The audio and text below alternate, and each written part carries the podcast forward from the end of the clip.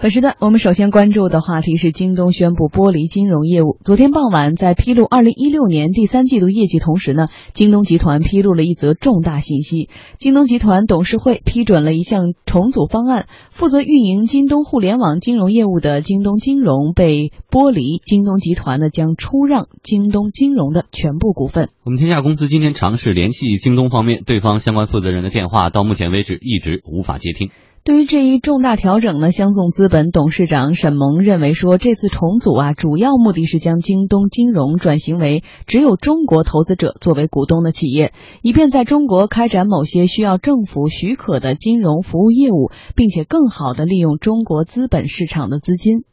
作为电商企业的话，其实互联网金融这一部分，特别是电子支付和这个相应的这种。呃，它的白条的这种所谓的融资业务，其实对它的整个的业务支撑是一个非常重要的一部分。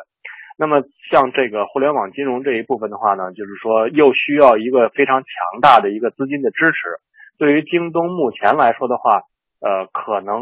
和京东商城放在一起，不不一定能够对这个京东金融提供更多的资金支持。那么。他就必然可能会考虑把京东金融这一部分要在国内进行合规化。第二一个是要证券化。那么这两点的话，都要求京东金融它的这个股权属性必须要是基本上完全的本地化。目前，京东在美国纳斯达克上市最新的收盘价格是二十六点四一美元，比前个交易日上涨了百分之十一点三九。京东业务的剥离对京东集团来说有什么样的影响？沈萌认为可能会对短期的估值有一定的影响，但是长期来说一定是利好的。对京东的估值的话，短期之内可能会有一定的波动，但是目前来说，京东金融其实对于整个的京东商城电商的这个收入来说的话。呃，影响还不会是非常的这个深入，所以在目前这个时间去剥离的话，呃，对于京东的股价，特别是在京东近期有一个比较好的业绩表现的这个背景之下，对它的这个股价不会形成一种长期的这个系统性的影响。未来的话，如果京东金融可以以另外一种形式和京东商城形成这种深度的这种融合。那么加上在 A 股如果能够回归的话，甚至有可能会提振整个京东商城的这个估值。根据目前的初步计划呢，京东集团将出让持有的所有的京东金融的股份。交易之后呢，京东集团将不再拥有京东金融的法律所有权或者是有效控制权。同时呢，京东集团和京东金融计划签署一系列的关于出售、经营许可以及呃业务合作协议。未来呢，京东金融啊实现盈利之后呢，获得京东金融税前利润的百分之四十。此外啊，如果是国内的相关监管的法规许可的。话话呢，京东集团有权将其在京东金融的权利转换为京东金融百分之四十的股权。市场对京东金融是否会在 A 股上市也十分关注。知情人士透露，京东金融未来可能会寻求在国内资本市场上市，但是目前呢，并没有具体的计划和时间表。嗯，因为呃，阿里也是把金融剥离出来了哈，好像这事儿就不是那么难理解了。但是我们刚才读的那些内容其实还挺拗口的。红毅简单来介绍一下，就是京东金融剥离出来之后，为什么要剥离？剥离之后又又能有什么样更好的一个结果？短期或中长期来看？这个举动第一个，我觉得是完全照着阿里当时这个剥离蚂蚁金服的这个模式来的，嗯，甚至连这个方法都类似。当时阿里呢是剥离了这个以后呢，持有百分之这个三十三的这个收益权，这个京东这边呢是百分之四十。那为什么要做这个剥离呢？呃，最主要的一个就是合规。也就是说，它在国内如果上市的时候，在这个金融资本里头，要求所有的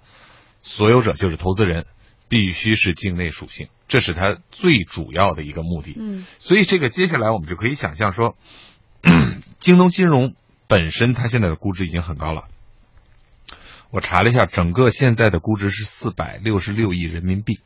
已经是非常高了。那在这个呃经营规模之下。它肯定下一步，我觉得就照着全牌照去走。其实跟这个原来当时蚂蚁金服的这个路啊，我们可以想象几乎是一一样的。因为这么大的一个规模之下，它就开始去补充它的牌照。嗯，他缺什么会补什么。那我们可以想象，比如说这种所谓互联网银行，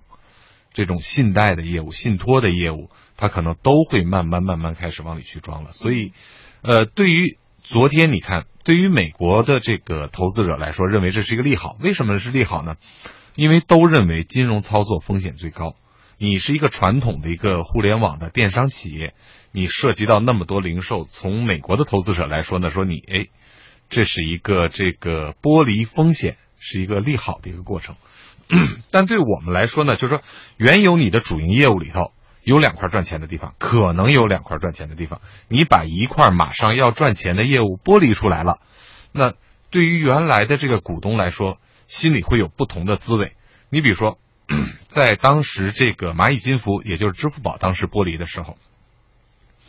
所有的这个业界是一片哗然，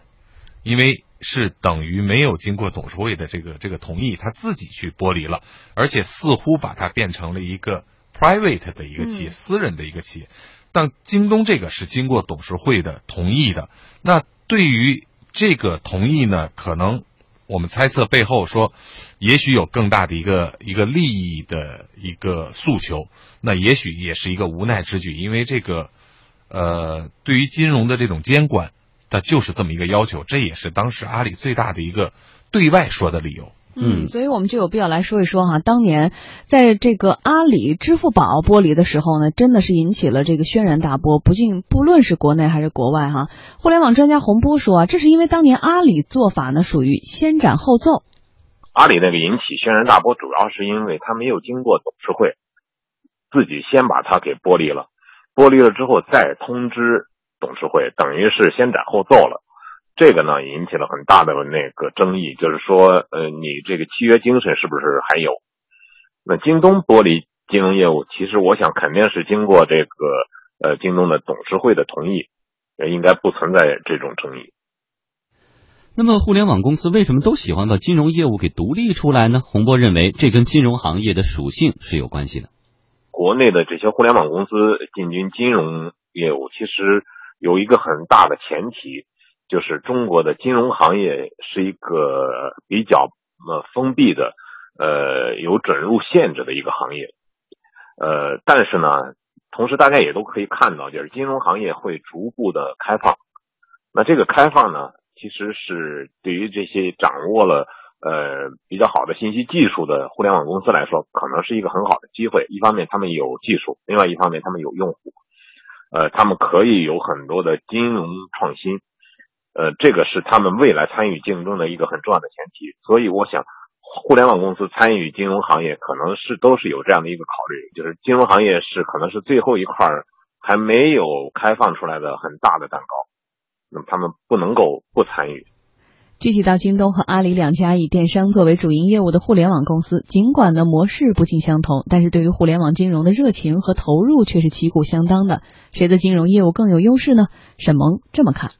京东金融它这一部分的话，其实它的优势就是可以给自己的电商业务提供消费的支持，呃，就是你可以通过比如说白条啊或者其他的这种方式啊，可以能够更低门槛的去在京东商城上进行消费，那么这样的话就可以提振整个京东商城它的这个业绩。当然，它的局限性呢，也就是因为京东它本身是一个这个比相对来说比较封闭单一的这样的一个平台。那么京东金融它的这个服务的话，可能更多的要依赖甚至是捆绑在京东商城这个平台之上。那么这个就对于它去更大范围之内的挑战支付宝或者说是这个蚂蚁金服，就形成了一定的这种局限性。嗯，其实除了支付宝和蚂蚁金服，还有一家这个公司微信支付。因为我们知道京东算是这个阿呃算是腾讯系的一个公司，对，所以呢，我经常在京东买东西，每到结账的时候，它会有很多选项，京东白条啊，京东钱包啊，也会有微信支付。所以说，它既然算腾讯系的，有那么好用的微信支付，它为什么非要自己要做一些京东金融，而且独独立出去的京东金融，有可能就会改名的？哎，它的优势在哪儿呢？你看啊。我们分析一下现在京京东整个的这个这个利润来源，它刚刚公布了它这个季报啊，它上个季度将近七百亿的销售，但是它净利有多少呢？两点六九亿人民币。这两点六九亿人民币呢，是去年同期的多少呢？京东今天发了一个很大的消息，业绩暴涨十倍，也就是说，它去年呢一个季度这么，它其实营业额变化并不是特别大，百分之二三十的一个变化，对吧？但是它的业绩涨了十倍，才两点几亿。但反过来，我们去看金融行业的这个利润是比较高的，而且现在整个京东金融呢，我觉得它还是属于一个投入期。但是你看看中国这个股票市场的。前二十家银行可能已经占了前百分之八十，整个这个股票市场所有的盈利，可能还多。所以呢，这个时候大家都知道金融业务是比较赚钱的，而且，呃，这个金融业务呃各家的属性不太一样。京东的这个白条啊，呃，我认为在所有的属性里头呢是最简单粗暴和直接赚钱的。也就是说，你知道那个信用卡公司为什么赚钱？它其实简单的这个白条就是放贷嘛，就是你分期。对，你可以去放贷的时候，其实是赚钱是最直接的。你像这个，无论是支付宝还是这个微信支付，它都绕了很大的一个圈子。就开始我是免费，然后转账也是免费，什么都是开始收手续费了。开始对，然后它变成一个支付入口的时候，它后面赚钱赚的是很多的。比如说，它对所有的这个电商公开报价是这个千分之六。千分之六是比当时的这个信用卡刷卡还要高，所以你想想，当时这个是多多赚钱的一件事。嗯，反正大家都是看到了这块支付或金融未来作为一块巨大的蛋糕啊。